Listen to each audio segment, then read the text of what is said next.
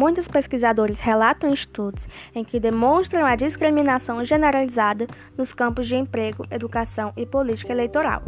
O uso aparentemente paradoxal da democracia racial para obscurecer a realidade do racismo tem sido referido pelo estudioso Florestan Fernandes como o preconceito de não ter preconceitos.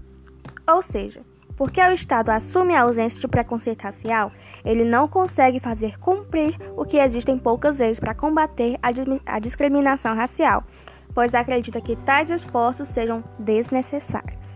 Michael Hunter, cientista político da Universidade John Hopkins, argumenta que a ideologia da democracia racial, muitas vezes promovida por aparatos estatais, impede uma ação efetiva de combate à discriminação racial, levando as pessoas a atribuírem a discriminação a outras formas de opressão e permitindo que funcionários do governo acusados neguem a sua existência, mesmo que apenas inicialmente.